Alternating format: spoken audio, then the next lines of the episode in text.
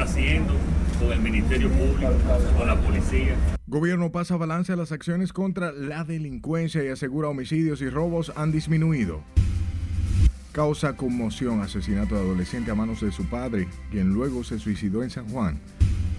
Feminicidios siguen enlutando el país. Se revelan unas 30 mujeres han sido asesinadas en lo que va del año.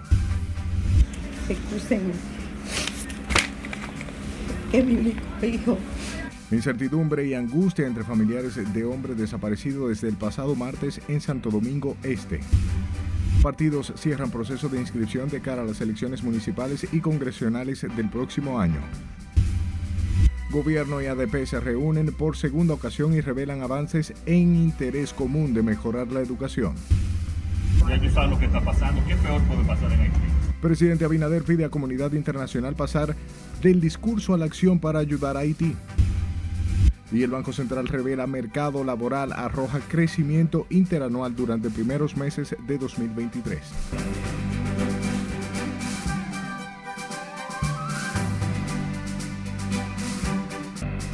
Buenas noches, hora de informarse. Bienvenidos a esta su emisión estelar. De inmediato comenzamos y lo hacemos con el presidente Luis Abinader, quien encabezó este lunes la tercera reunión con los jefes de las instituciones de seguridad del Estado para discutir y evaluar las acciones en contra de la criminalidad, del narcotráfico y otros delitos. Luego de varias horas, el ministro de la Presidencia ofreció detalles del comportamiento de la delincuencia durante las últimas semanas. Ana Luisa Peguero nos cuenta.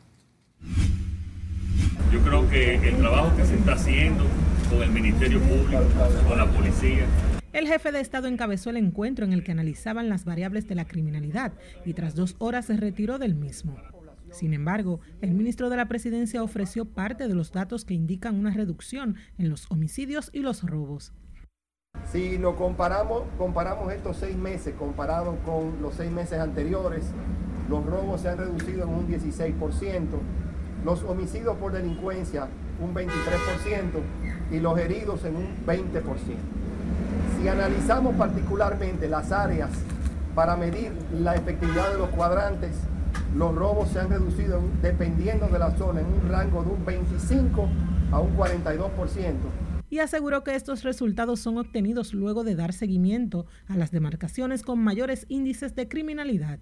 Hay que sentir a la población, hay que ser sensible y entender las necesidades de la población en materia con la delincuencia. eso hay que reconocerlo. Nunca, nunca esto termina. Como, como se ha dicho en diferentes ocasiones, un solo homicidio que haya ya es mucho, porque hay que ser sensible, como dije, a las necesidades de la población.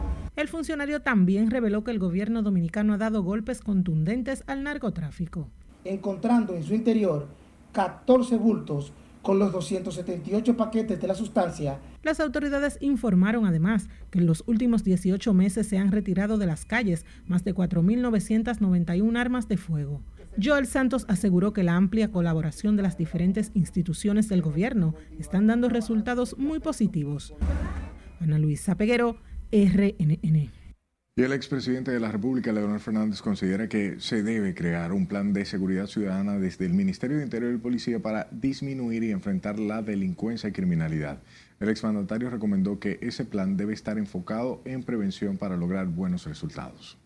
Hemos tenido un retroceso en lo que concierne al tema de la seguridad ciudadana. Si hubieran continuado con el programa de Barrios Seguros que involucraba a los líderes comunitarios, a las organizaciones cívicas, a los barrios como tal, conjuntamente con la policía, por supuesto, pues eso sin duda alguna que contribuyó a, a una disminución de los niveles de criminalidad en la República Dominicana.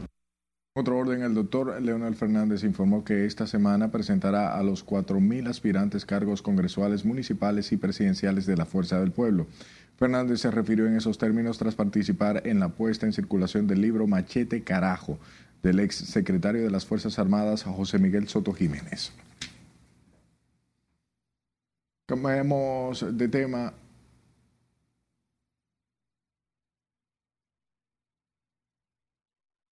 un primer teniente mató de un disparo a un joven que supuestamente iba a atracarlo junto a su esposa cuando se desplazaban en un mototaxi por la calle Respaldo Josefa Brea del sector Capotillo, Distrito Nacional. Alexander Nivar, de 19 años de edad, recibió un impacto de bala a manos del oficial Andrés Javier García Medina, quien iba acompañado de su esposa, la cabo es Carla Alejandra Pérez. En un video que circula en las redes sociales se observa cuando el supuesto asaltante recibe el impacto de bala por parte del teniente, quien indicó que se vio en la obligación de dispararle al hoy Oxiso. Y sepa que un joven murió tras ser atacado a tiros cuando se encontraba en la galería de su residencia ubicada en la localidad El Puerto, en Villa Altagracia, próximo a Piedra Blanca. Corporán Guzmán, cariñosamente Poli, sufrió varios impactos de bala. Dicen que el joven acostumbraba a sentarse en la galería de su casa a jugar con su celular cuando de repente un carro pasó y desde su interior le entraron a tiros. Vamos a la ciudad Corazón Santiago, donde la policía investiga la muerte de dos hombres en hechos separados. Uno de ellos fue asesinado por una deuda de 1.500 pesos y el segundo caso es de un homosexual que mató a su compañero sentimental. Junior Marte nos cuenta. Eh, llama a la prudencia, llama que ya que dentro de un hogar muchas veces eh, la policía no, no interviene. Una deuda de tan solo 1.500 pesos terminó en tragedia cuando un haitiano mató a su hermano con una botella tras inferirle varias estocadas. Se trata de Agustín Mazander de 47 años. El homicida fue identificado como Richard Sander de 24 años. Esta deuda de 1.500 pesos eh, trajo una discusión entre ellos, por lo que el homicida tomó en sus manos una botella, la rompió y le causó la herida que le produjo la muerte. En otro hecho también el oficial informa que un homosexual ultimó a su pareja sentimental de unas 20 estocadas en la zona de Don Pedro. José Luis Pichardo, conocido como Compa, murió a causa de las heridas múltiples que recibió en diferentes partes del cuerpo. Se trata de una relación sentimental que se estableció entre Steven Jiménez, alia La Bella, y José Luis Pichardo. Alia La Bella se entrega en, fuera de la ciudad de Santiago. Ya el departamento de homicidio se encuentra atrás de ella para ejecutarle una orden de arresto. ¿Por qué vino en esta situación? Bien, esta pareja sentimental, La Bella y José Luis Pichardo, eh, según las informaciones y los investigadores, eh, tenían discusiones constantemente cuando uno de estos se emborrachaba. Fernando Pérez Valerio dijo que el homicida Steven Jiménez, alias La Bella, fue detenido y en las próximas horas se le conocerá medidas de coerción. En el lugar cuentan que la pareja homosexual constantemente discutían y peleaban. En Santiago, Junior Marte, RNN. Y en San Juan, donde ha causado gran consternación y dolor el asesinato de una niña de 15 años a mano de su, la, de su propio padre, quien luego de cometer el hecho se quitó la vida, pues tiene esa comunidad consternada. Julio César Mateo nos da los detalles. En el municipio de Juan de Herrera, en San Juan, aún no logran asimilar el trágico hecho que acabó con la vida de Hilary Reyes, de 15 años. Que el padre mató a su hija y después se suicidó. Ese es la, el detalle que hay dentro del vehículo. Eh, él salió a buscarla cuando entró, eh, le dio muerte a la hija y después se disparó. Eso son, preliminarmente, eso es lo que da la, la, investigación y además los disparos que tiene. Su homicida fue identificado como Manuel Emilio Reyes de 50 años de edad, quien luego de matar a su pequeña se quitó la vida. Un arma de fuego en la 100 del lado derecho con salida en la 100 del lado izquierdo. Y en el copiloto estaba la jovencita Hilary. Hilary Reyes Tavera, de 14 años de edad aproximadamente, también con una herida en la sien. Los cuerpos de padre e hija fueron hallados dentro de un vehículo en la marquesina de la casa donde residían en el municipio de Juan de Herrera.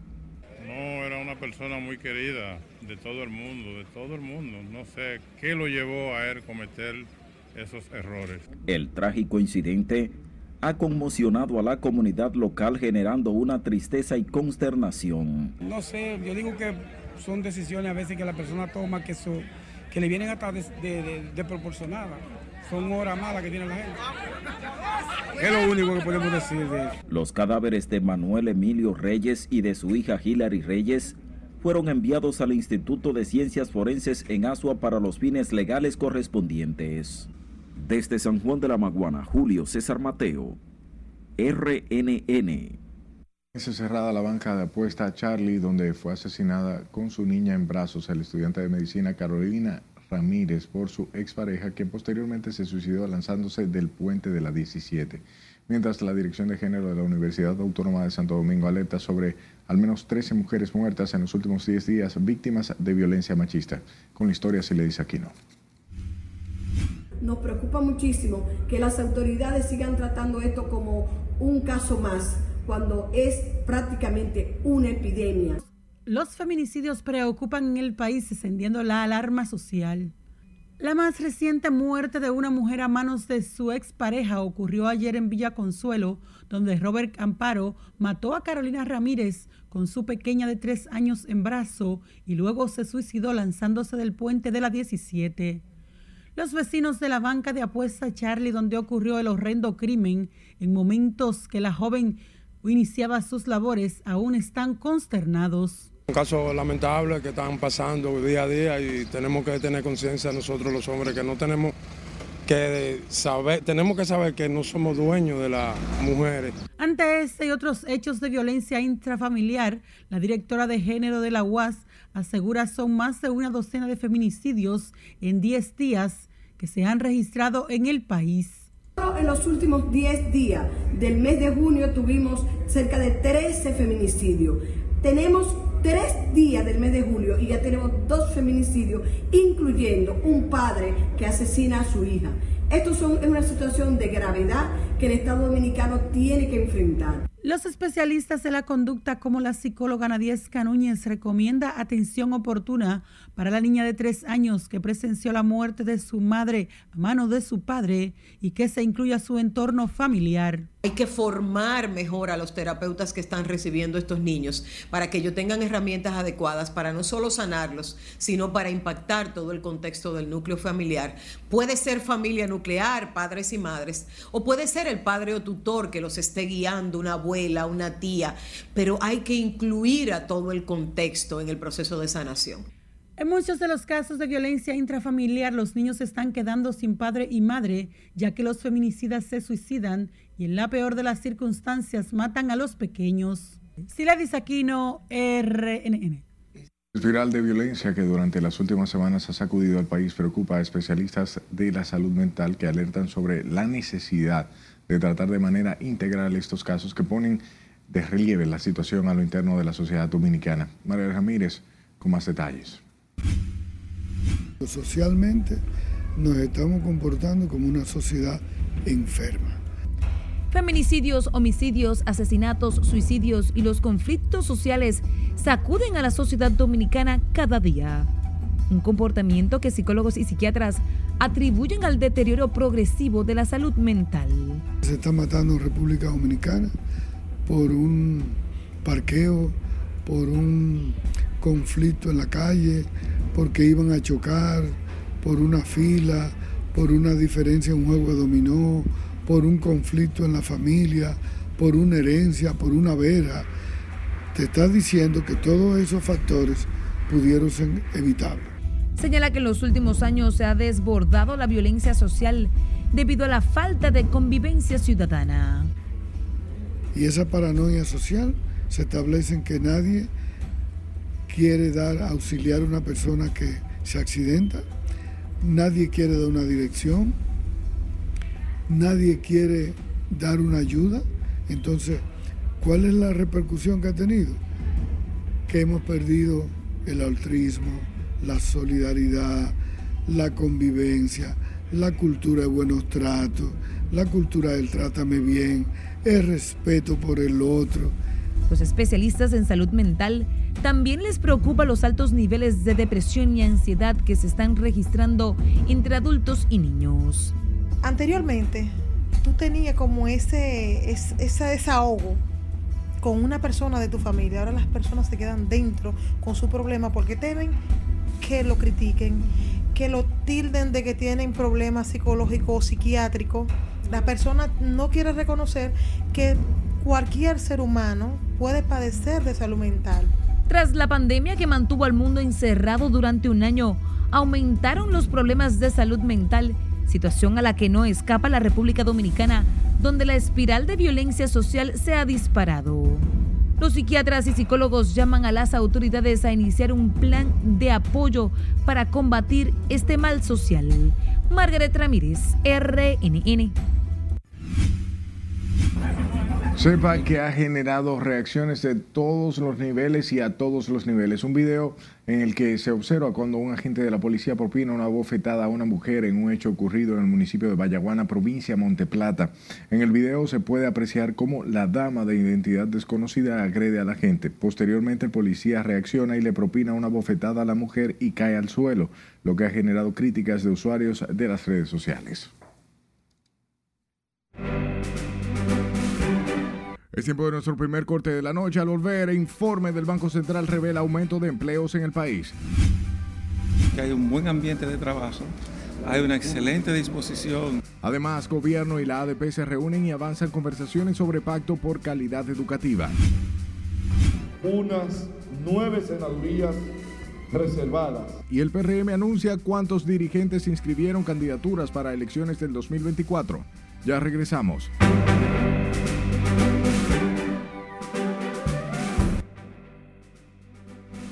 Nuestras presentadoras usan los servicios de Hast Beauty Salon.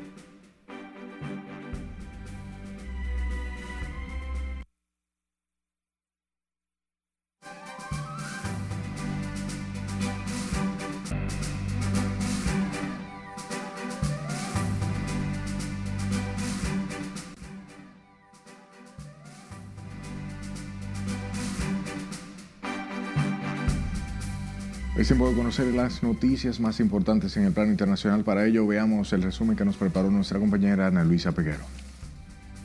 El secretario general de las Naciones Unidas, Antonio Guterres, insistió este lunes a la comunidad internacional en la necesidad de formar una fuerza extranjera de seguridad en Haití y solicitó voluntarios en el marco de la celebración del 50 aniversario de la Comunidad del Caribe, CARICON, con una cumbre de tres días en Trinidad y Tobago. Debemos hacer más colectivamente para ayudar al pueblo haitiano a trazar el mejor camino hacia las elecciones y la solución política, aseveró Guterres tras una reunión bilateral con el primer ministro de Trinidad y Tobago, Kate Rowley, en Puerto España.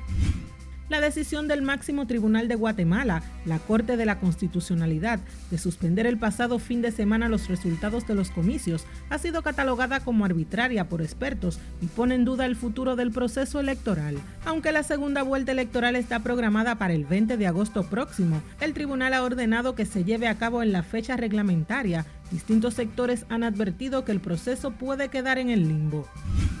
Un número indeterminado de mercenarios del grupo Warner ya se entrenan en Bielorrusia, donde se están levantando tres bases para ellos, según el canal de Telegram Grayson, próximo a la empresa militar dirigida por el ruso Yevgeny Prigozhin.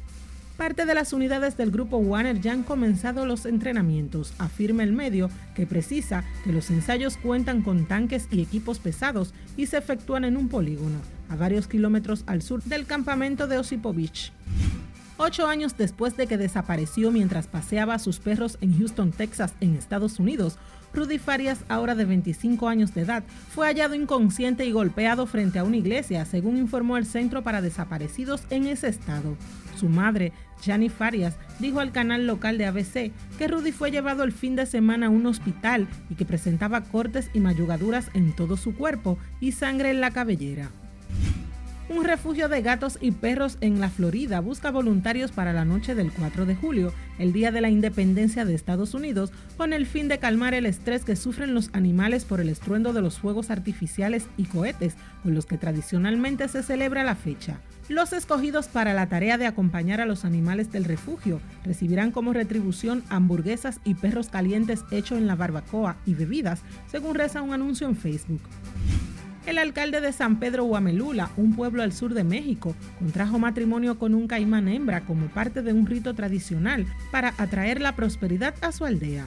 Víctor Hugo Sosa, jefe de una comunidad indígena chontal del istmo de Tehuantepec, en el estado de Oaxaca, aseguró que siente afecto por la novia llamada Alicia Adriana, que de acuerdo con la tradición representa a la niña princesa. En las internacionales, Ana Luisa Peguero, RNN. Retornamos con informaciones locales. Una concejal dominicana en Boston chocó contra una residencia mientras manejaba un vehículo sin placa con una licencia revocada. sin seguro de carro y sin ser propietaria del mismo. El auto atravesó una cerca previo a estallarse contra la casa. Kendra Lara, quien iba a bordo junto a su bebé de cuatro años, fue llevado al hospital y le propinaron varios puntos sobre su ojo izquierdo.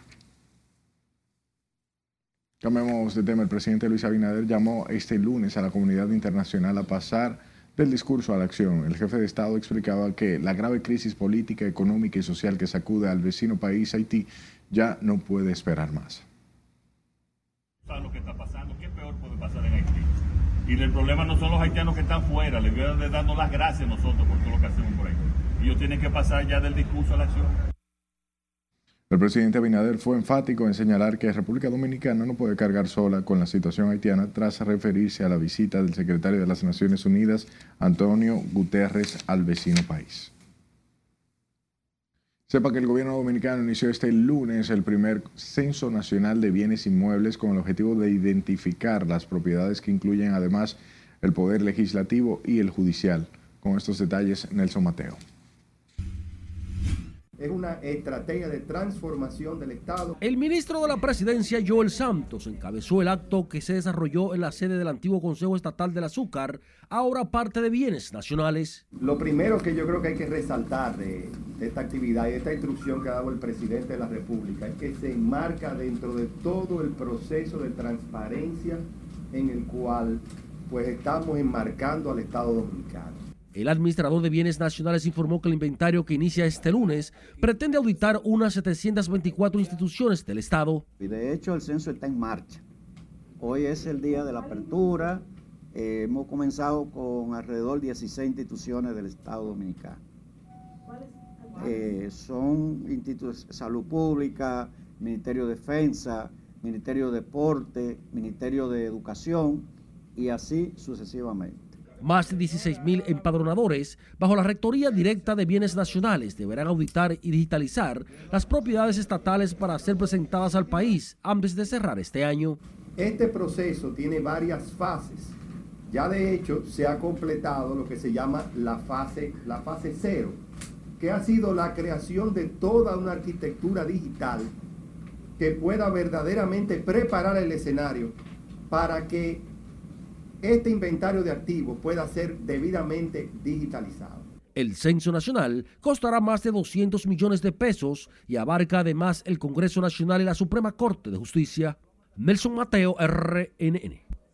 El Ministerio de Educación llamó al concurso para cubrir más de 10.331 plazas vacantes en los niveles iniciales, primarios y secundarios en los 122 distritos educativos. Con esta historia, se le dice Aquino buscamos atraer a profesionales comprometidos. El tan esperado concurso para que nuevos maestros ingresen al sistema educativo público inició hoy. Están convocados más de 10.300 docentes. Vacantes en los centros educativos de las 18 direcciones regionales y los 122 distritos educativos del país para el próximo año escolar 2023-2024. Estas plazas corresponden a áreas de especialización o áreas curriculares específicas con el fin de garantizar una cobertura adecuada y de calidad en la enseñanza. Las plazas vacantes son 927 para el nivel inicial, 1824 para el nivel primario, 175 de secundaria de lengua española, 477 de matemáticas, 41 de ciencias sociales, 439 naturales, 841 de artística, también 956 de educación física, 468 de inglés y francés, así como técnicos, orientadores y otros, con el apoyo de la Asociación Dominicana de Profesores. Es motivo de gran alegría que hoy estemos llamando a concurso, abrir el concurso de oposición focalizados. Eh, por lo que ustedes ya han escuchado, 10.331 plazas es eh, una, un reto significativo y eso pues nos apresura a que debemos avanzar lo más rápido que podamos. Quienes han aprobado el concurso anteriormente no serán evaluados. Los que integran el registro de elegibles serán considerados para ocupar las plazas vacantes en el marco del concurso de oposición docente focalizado, siempre y cuando exista la disponibilidad del puesto en la misma área por la cual el concurso. La convocatoria al concurso de oposición docente finalizará el jueves 3 de agosto. Sila Disaquino, RNN. Hablemos nuevamente del presidente Luis Abinader, quien encabezó este lunes el segundo encuentro del gobierno con la Asociación Dominicana de Profesores, donde se avanza para concretar el, un gran pacto por la calidad educativa. Juan Francisco Herrera se encuentra en directo y nos da los detalles. Adelante, Juan Francisco. Buenas noches. Gracias, buenas noches. Tanto el gobierno como los profesores están conscientes de la importancia de mejorar la calidad educativa en el país. El mandatario volvió a reunirse con el gremio de la ADP dirigido por Eduardo Hidalgo y los miembros del Consejo Nacional de Educación como parte del trabajo de mejora de la calidad educativa. Pablo Ulloa, defensor del pueblo y mediador entre el MINER y ADP, dio detalles de cómo avanzan los 10 puntos definidos. Ciertamente han habido avances, ambas partes se sienten sumamente complacidos y esperamos que en la, próxima semana poder tener ya un acuerdo formal y un seguimiento a todo el proceso. Pero dentro del marco de la discusión se quedó que vamos a, darle más que todo un esfuerzo a concluir este proceso antes de dar declaraciones. Ángel Hernández, ministro de Educación, expuso que se busca relanzar la educación que beneficia a todos los niños y a los profesores. Lo que sí yo le puedo decir que hay un buen ambiente de trabajo, hay una excelente disposición del, de, de, la Asociación de Docentes para avanzar en la procura de las soluciones a los temas que ocupan al Ministerio de Educación y a la sociedad dominicana. La reunión entre el gobierno y la ADP ha establecido 10 puntos que buscan eficientizar la educación y las condiciones salariales de los docentes será en la próxima semana cuando el presidente Luis Abinader, el Consejo Nacional de Educación y los profesores se vuelvan a reunir para discutir el pacto por la educación. Vuelvo contigo al estudio. Gracias, Juan Francisco. Más de 4.000 precandidatos del Partido Revolucionario Moderno se acogieron al proceso de inscripción en los niveles de elección congresuales y municipales con miras a las próximas elecciones del 2024. Jesús Camilo tiene más detalles en directo. Adelante. Buenas noches, Camilo. Muchas gracias, buenas noches. En el ámbito económico, además, el proceso dejó como fondo al Partido Revolucionario Moderno unos 115 millones de pesos.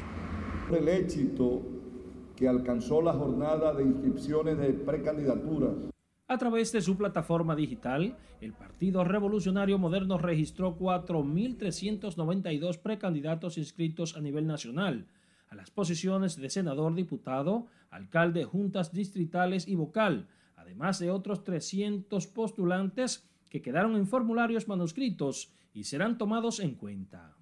Las solicitudes sobrepasaron la cantidad de puestos disponibles. Sin embargo, no serán todos los precandidatos que pasarán las pruebas, ya que el PRM determinará en revisión si los inscritos cumplen los requisitos de no antecedentes penales. Hay unas nueve senadurías reservadas. De esas 23 plazas disponibles, hubo 63 solicitudes de inscripción.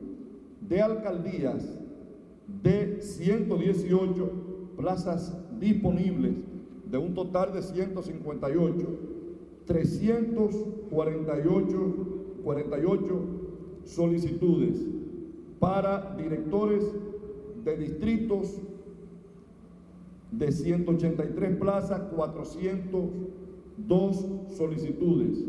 Del total de inscritos a cargos electivos en el PRM, el 23.29% son mujeres y el 20.31% jóvenes, cumpliendo así con ambas cuotas como establece la ley. Nos sentimos sumamente satisfechos con la muestra que hemos dado, especialmente por la gran participación que tuvimos de todos esos compañeros y compañeras de todo el territorio nacional, eh, aspirando a las diferentes posiciones. El proceso de inscripción de precandidaturas se llevó a cabo del jueves 29 de junio al domingo 2 de julio, el cual ha sido considerado como exitoso por las autoridades del Partido Revolucionario Moderno. El PRM iniciará ahora un proceso de revisión y depuración para determinar cuáles de sus precandidatos pasan la prueba.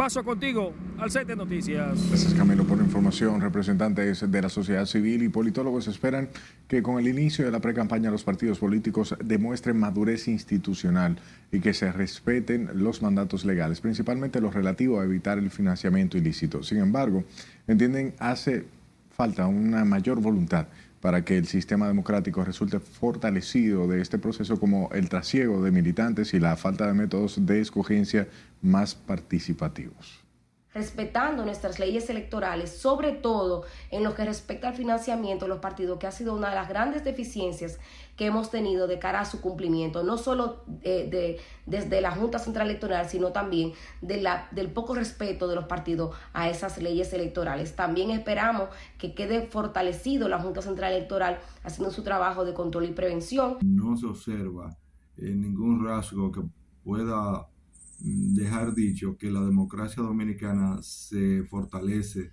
con una pre-campaña o con una campaña electoral como manda la constitución, que es el, el objeto, el propósito, la misión que tienen los partidos políticos en una democracia en construcción como la dominicana. Entienden además que el país entró en un periodo especial para que la Junta Central Electoral demuestre que tiene la capacidad regulatoria para garantizar un proceso diáfano y transparente.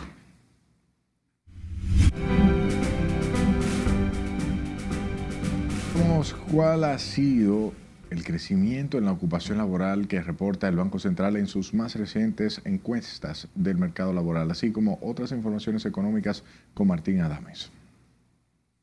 Muy buenas noches.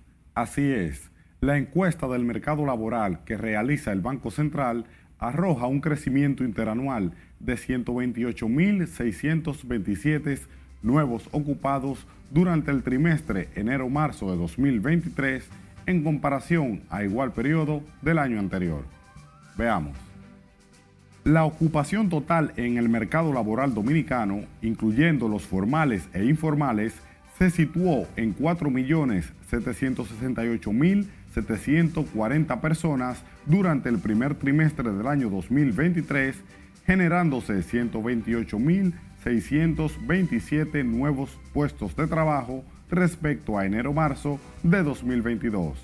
De estos trabajadores adicionales, 118.718 corresponden a la ocupación formal, mientras que 9.910 a ocupados informales. En tanto que la tasa de desocupación abierta se ubicó en 5.2% en enero-marzo de 2023, exhibiendo una reducción interanual de 1.2 puntos porcentuales. La Superintendencia de Bancos lanzó la campaña Misión Centinela con la cual busca prevenir a la población sobre la realización de depósitos y o inversiones en esquemas financieros que no cuenten con la debida regulación ni supervisión del Estado. La campaña incluye la habilitación del sitio web misioncentinela.com, mediante la cual la Superintendencia de Bancos pone a disposición del público recursos útiles para identificar las entidades financieras supervisadas y las vías y organismos estatales para denunciar casos en que se sospeche una acción ilícita por parte de un prestador de servicios financieros. Las inversiones en construcciones turísticas en la República Dominicana ascienden a 10.799 millones de dólares y el renglón inmobiliario lidera la lista en estos proyectos según los 187 proyectos de inversiones aprobados por el Consejo de Fomento Turístico Confotur. El primer renglón que domina estas inversiones es el inmobiliario, con 4.527 millones de dólares y le sigue en segundo lugar el hotelero con 4.444 millones de dólares. En tercer lugar, la infraestructura con 756 millones de dólares, mientras otros proyectos de inversión que no fueron especificados totalizan unos 1.072 millones de dólares. La información fue suministrada por la viceministra de Turismo, Jacqueline Mora, durante una conferencia magistral sobre el crecimiento del turismo inmobiliario en el país durante el segundo foro Exposeni en Santiago. El Banco Santa Cruz inauguró un nuevo centro de negocios en la ciudad de Baní, municipio cabecera de la provincia Peravia, donde ofrecerá múltiples servicios financieros a los usuarios de esta comunidad. Esta nueva oficina ubicada en la calle Sánchez, número 29, Plaza Galerías de Baní, se convierte en la sucursal número 45 de la entidad financiera con el objetivo de estimular un mayor dinamismo económico en la provincia. Esos 10.799 millones de dólares en inversiones inmobiliarias turísticas reflejan el desarrollo de este sector en el país, el cual sigue en constante crecimiento. Hasta aquí las económicas, continúe con la emisión estelar de Noticias RNN. A las 5 y 55 yo tengo un sobrino que pastor vino de fuera y querían comunicarse, yo lo llamé. Vamos a otro corte comercial cuando estemos de vuelta. Familiares de ex militar desaparecido hace una semana claman ayuda a las autoridades. Lo que sí estimamos es que es pertinente, lo que contamos con ella. Abogados de, la supuesta neurocientífica Elizabeth Silverio piden que su defendida sea sometida a una evaluación psiquiátrica. Y le contaremos todos los detalles sobre la onda tropical número 15 que se forma en el Caribe. Esta es la emisión estelar de Noticias RNN.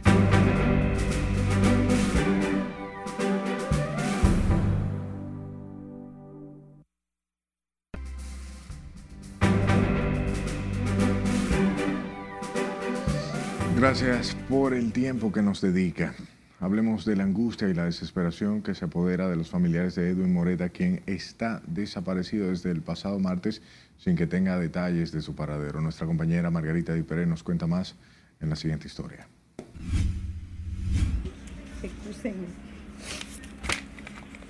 Es mi único hijo. Recién operada y con padecimiento de cardiopatía, ella quiere ser fuerte y no quiere llorar ante las cámaras. Yo no quería llorar. Su dolor es inevitable. Destrozada y con el alma hecha pedazos, tiene puesta su confianza en Dios de que su único hijo va a aparecer. A las 5 y 55 yo tengo un sobrino que pastor vino de fuera y querían comunicarse. Yo lo llamé y se estaban comunicando. Entonces, dejamos de hablarle porque se comunicaron. Me dijo la esposa que como a las ocho y media ellos hablaron, él la llamó para decirle que iba a llegar un poco tarde, que estaba lloviendo el martes mucho y que iba en transporte público, no privado, y había mucho tránsito. Pues de ahí él, él llegó, dijeron como que vieron que entró un colmado, compró cigarrillo y café, fue para su casa, después de ahí el joven desaparecido vive en la urbanización tropical con su esposa y uno de sus hijos. Su madre hace un llamado a cualquier ciudadano que pueda identificarlo. Yo quiero, yo le pido a Dios Todopoderoso que por su amor tenga misericordia de, de mi hijo como me lo mande. Sí. Que donde quiera que te me lo mande. Su padrastro, doctor Gómez Brito, explica los lugares donde lo vieron por última vez. Y el amigo de él le llamó un motorista para que lo encamine. Y cuando fui de motorista, me dijo el motorista de que lo dejó en, ¿cómo se llama? En la España, ¿cómo se llama? La Avenida España. España. Ahí al frente de un hotel. Y de ahí más nunca él, he, he, he movido un par de veces a su casa para ver si él lo había visto o algo. Y él dice que no, que no lo ha visto más. Luis Octavio Soto es tío de Edwin Moreta y al ser cuestionado si habría tenido algún problema, explica que el joven desaparecido fue militar y en el pasado se vio involucrado en un accidente. Se tuvo un problema donde hubo una muerte. Al fin y al cabo él salió descargado, no tuvo, no tuvo nada que ver, pero lamentablemente eh, los familiares todavía piensan en el muchacho. Sabiendo ellos que él no tuvo culpa, que nada, fue un accidente, un accidente, un accidente. como se declaró en los tribunales de la policía, un accidente. Espero que ellos piensen. Los familiares del joven hacen un llamado a cualquier persona que pueda arrojar detalles de su desaparición. Piden comunicarse a los teléfonos 809 907-2841 y 849-655-1294. Margarita Dipré, RNN. Otra familia que vivió una semana de preocupación fue la del joven Ángel Nicanor de la Rosa, de 22 años, quien estaba desaparecido desde el pasado miércoles cuando se trasladaba desde el municipio Yaguate hacia su residencia en Santo Domingo Este. Su hermana, la joven Isabel Jiménez, se muestra agradecida con los medios y todos los que le ayudaron a encontrar a su familiar. Dios está bien ya, eh, se encuentra muy bien de salud. Es un poco delicado el proceso porque apenas tiene, no tiene ni 24 horas que apareció, por lo que hemos, tú sabes, tratamos de reservar un poco en familia. Y, pero le doy mil gracias a todos los que me ayudaron con este caso, que publicaron. Al parecer la madrugada de este domingo, el joven fue ingresado al Hospital Ciudad Juan Bosch, donde recibe asistencia médica. Mientras que los abogados de la imputada Elizabeth Silverio, acusada de usurpar funciones en el área de salud, solicitaron a la fiscal del Distrito Nacional ordenar una evaluación psiquiátrica para su defendida. El abogado Cándido Simón expresó que la acusada tiene una condición de salud y las autoridades pueden solicitar una comisión de doctores del área de psiquiatría para la evaluación de Silverio. Nosotros no somos psiquiatras. Lo que sí estimamos es que es pertinente, lo consultamos con ella, estuvo de acuerdo y consultamos con su esposo y también están de acuerdo de que vía la fiscalía, que es por donde manda una diligencia procesal, que es lo que estamos pidiendo, pues esta canalice que la Sociedad Dominicana de Psiquiatría eh, eh, le mande a hacer la evaluación correspondiente. Los abogados de la supuesta neurocientífica afirman que hacen la solicitud ante la recomendación hecha por el médico que trató la deshidratación que padece Elizabeth Silverio. Cambiamos de tema. Productores de cebolla de la región sur del país protestaron este lunes frente al Palacio Nacional para pedir al gobierno que se, sean incluidos en los subsidios a ese sector. La Unión Nacional de Productores de Cebollas, que reúnen a los comerciantes de Palenque, Nizao, Asua y Vallejuelo en San Juan, asegura que necesita la ayuda del gobierno para poder mantener la rentabilidad de sus negocios. Productores de cebolla en la República Dominicana están quebrados y no han podido saldar su deuda a la banca privada, al Banco Agrícola y al Plan de Desarrollo San Juan que le debemos más de 600 millones de pesos y esto nos está llevando al hoyo, ya en los colmados, en los supermercados, en las bodegas. Los prestamistas no nos prestan porque hace seis meses que nosotros andamos solicitando, hablando con el ministro para que esto se cumpla. A ritmo de tambores, frente a la Casa Presidencial advirtieron que de no recibir respuestas positivas a su solicitud, se verán obligados a realizar otras protestas como una vigilia el próximo jueves frente al Ministerio de Agricultura y en la Plaza de la Bandera. Sepa que este lunes se celebra el Día Internacional Libre de Bolsas de Plástico, cuyo propósito es concienciar al mundo sobre la necesidad de fomentar el consumo responsable de las mismas. La ocasión fue aprovechada por la aspirante a diputada de la Fuerza del Pueblo, Norisbel Uceta, para lanzar la campaña Santo Domingo Este sin plástico, donde entregó cientos de bolsas reusables a residentes de esa demarcación una iniciativa que me tiene muy emocionada, precisamente porque estamos tratando de buscar ser parte de la solución. Santo Domingo Oeste está llena de contaminación precisamente por el plástico que se utiliza constantemente. Entendemos que debemos de empezar a transformar desde afuera. No tenemos que esperar llegar para poder hacer las transformaciones del lugar política destacó que de convertirse en diputada por esa demarcación llevará una iniciativa en contra de los desechos plásticos al Congreso Nacional y a favor del medio ambiente.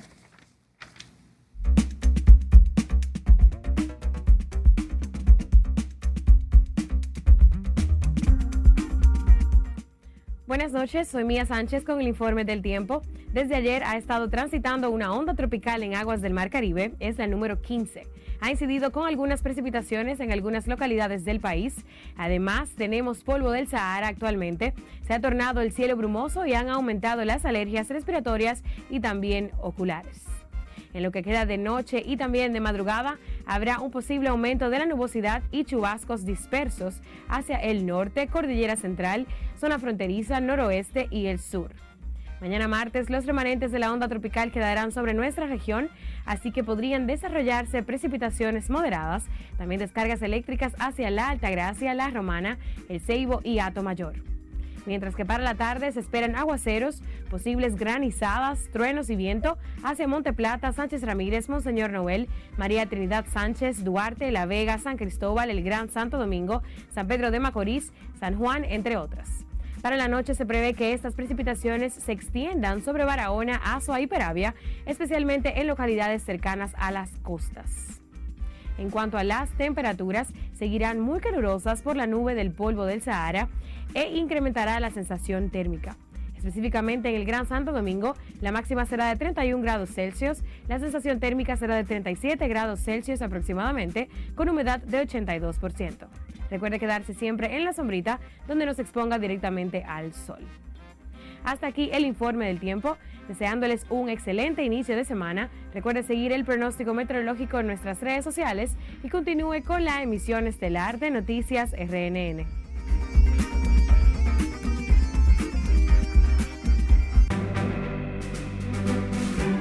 va a garantizar una curación del 100%. Es tiempo de nuestro último corte de la noche. Al regreso inauguran unidad para pacientes con infecciones crónicas en el Ney Arias Lora. Para garantizar atenciones rápidas y efectivas. Banreservas anuncia feria inmobiliaria. Y Toquilla se luce ante comunidad LGBT en España. Ya retornamos.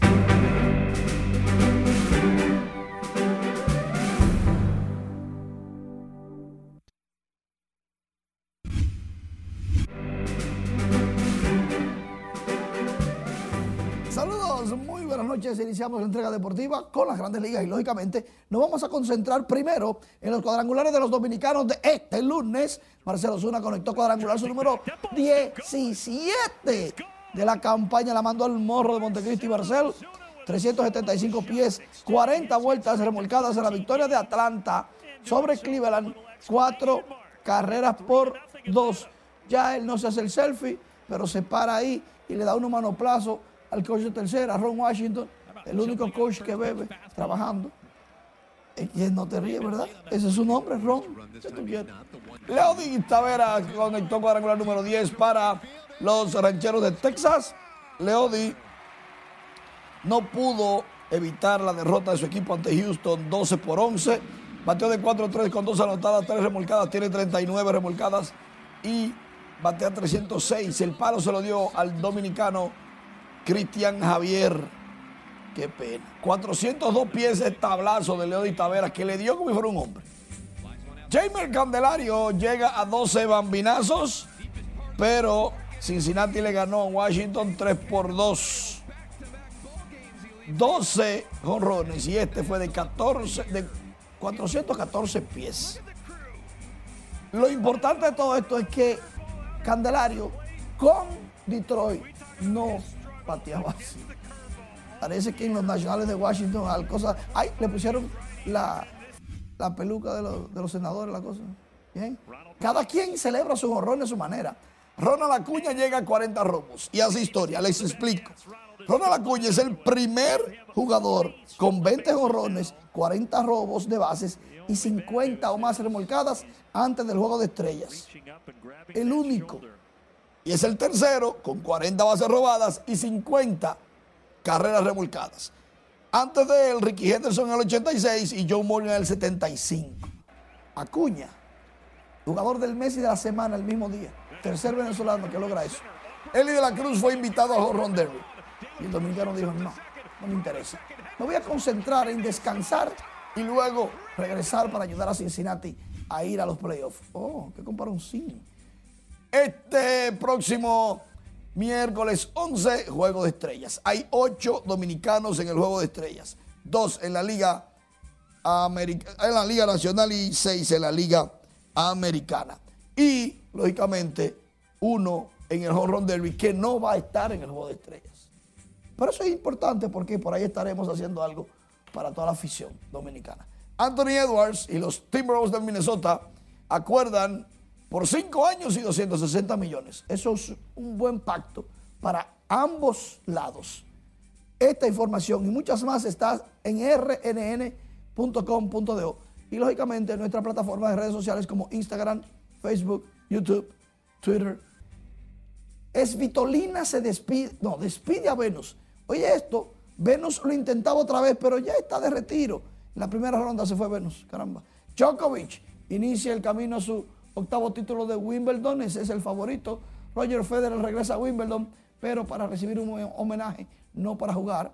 Iga Swiatek inició el abierto de Inglaterra de tenis con contundente victoria. Westbrook se queda con los Clippers, Dylan Brooks se va, pero por ahí anda que ya los gigantes del Cibao contrataron a un prospecto de los Phillies de Filadelfia y todo lo concerniente a las medallas de San Salvador de los Juegos Centroamericanos y del Caribe. Seguimos en el séptimo lugar por medallas, pero en el quinto por total de medallas. La posición primero es por oro y después plata y después bronce. Tenemos nueve oro y estamos en la posición siete. Pero en cantidad tenemos 67, sin contar la de esta noche. Lo que quiere decir que somos el quinto país con más medallas en los Juegos Centroamericanos. Y faltan la Reina del Caribe que comienzan esta noche digo, este martes, que deben ganar oro en los Juegos Centroamericanos del Caribe. Ah, pero obligado. Sí, en, esa, en, esa, en esa competencia sí. Si no ganan oro, es un fracaso. Bueno, ya veremos. Ok. Buena suerte para ellos. Gracias, Manny. Sepa que la unidad de terapia hiperbárica para el manejo de pacientes con infecciones crónicas fue dejada en funcionamiento este lunes por parte de la dirección del Hospital Universitario Docente Traumatológico, doctor Ney Arias Lora. En el acto participaron el titular eh, del Servicio Nacional de Salud, Mario Lama, y Julio Landón. Avanzando, seguiremos fortaleciendo toda la República y hay un compromiso país para que la población dominicana pueda recibir las mejores atenciones en toda nuestra red de hospitales. Introducir dentro del protocolo de manejo lo que es la terapia hiperbárica va a garantizar una curación del 100% de estos pacientes con estas infecciones que son refractarias, que son resistentes a los medicamentos que se les ofrecen. Estuvieron presentes el director del Servicio Regional de Salud Metropolitana, Edison Félix, Carol Newman y el doctor Tito Suero. Durante la apertura de la unidad, el doctor Julio Landrón indicó que el paciente estará acompañado durante toda la sesión por un personal especializado. Cambiamos el tema del Banco de Reservas. Anunció hoy la Feria Inmobiliaria Expo Hogar 2023 con tasas de desde un 7% fija durante cuatro años para viviendas de bajo costo de hasta 4.800.000 pesos. La información la dio a conocer el administrador general de Banreservas, Samuel Pereira, quien anunció financiamientos de hasta el 90% del valor de las viviendas y los plazos de hasta 20 años para pagar. En esta nueva versión de POGAR 2023 contamos con los recursos humanos y tecnológicos necesarios y la participación conjunta de toda nuestra fuerza de ventas para garantizar atenciones rápidas y efectivas a quienes acudan a vivir la valiosa experiencia en la mayor feria hipotecaria de nuestro país que durante la feria de adquirientes dispondrán de un gran inventario de inmuebles y locales comerciales para ser financiados y cumplir así el sueño de toda la familia dominicana de tener un techo propio, tema que ha sido prioridad del presidente Luis Abinader.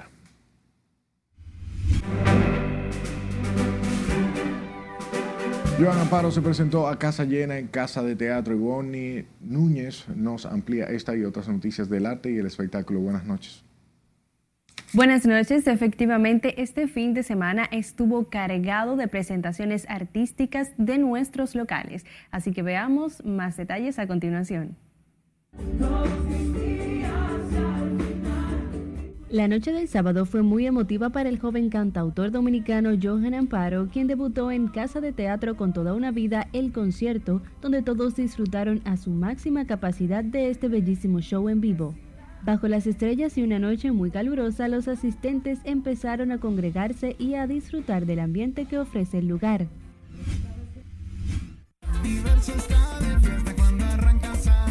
Otro artista que se presentó en Casa de Teatro fue el también cantautor dominicano Manerra durante dos noches consecutivas con una puesta en escena repleta de emociones que hicieron memorables los shows rebosados de música, baile e invitados especiales junto a una extraordinaria banda. Desde las 9 hasta las 12 de la medianoche el público cantó a todo pulmón las canciones de Manerra, quien hace unos meses se alzó con la estatuilla de revelación del año en la más reciente edición de Premio Soberano. El evento más esperado por toda la comunidad LGBTQIA catalana para esta época es la Gran Fiesta del Orgullo, que para este año 2023 comenzó desde el 30 de junio y continuó con un espectáculo sin igual. En la escena estuvo Paulina Rubio, Miranda, Toquisha y otros más. Toki, como es de costumbre, brindó un show lleno de fuerza y libertad conquistando el corazón de todo su público europeo que la acoge desde hace más de un mes. Pavel Núñez celebró el primer taller El oficio de hacer canciones en el auditorio de la Universidad Nacional Pedro Enrique Sureña con la participación de artistas y compositores nacionales e internacionales bajo la producción de Lía Miranda Núñez. Pavel informó que las funciones fueron muy provechosas partiendo de que durante varios días se pudo abrevar del conocimiento de compositores de reconocida calidad internacional. La ex Miss Universo Haití, modelo y artista musical Sarosh Bertin es la nueva cara de la marca de cuidado de pelo de los Estados Unidos Ultimate Shibru, con la que esta firmó un contrato por un año por 10 millones de pesos. No es de extrañar que Sarosh se vincule a campañas de este tipo, pues la artista ha estado siempre relacionada a la belleza. Y esta línea abarca una variedad de productos en los que Sarosh eh, muestra y modela su espectacular cabellera. Hasta que diversión en este inicio de semana, que tengan feliz resto de la noche. Gracias Ivonne por las informaciones y a usted siempre por su atención. Pase feliz resto de la noche.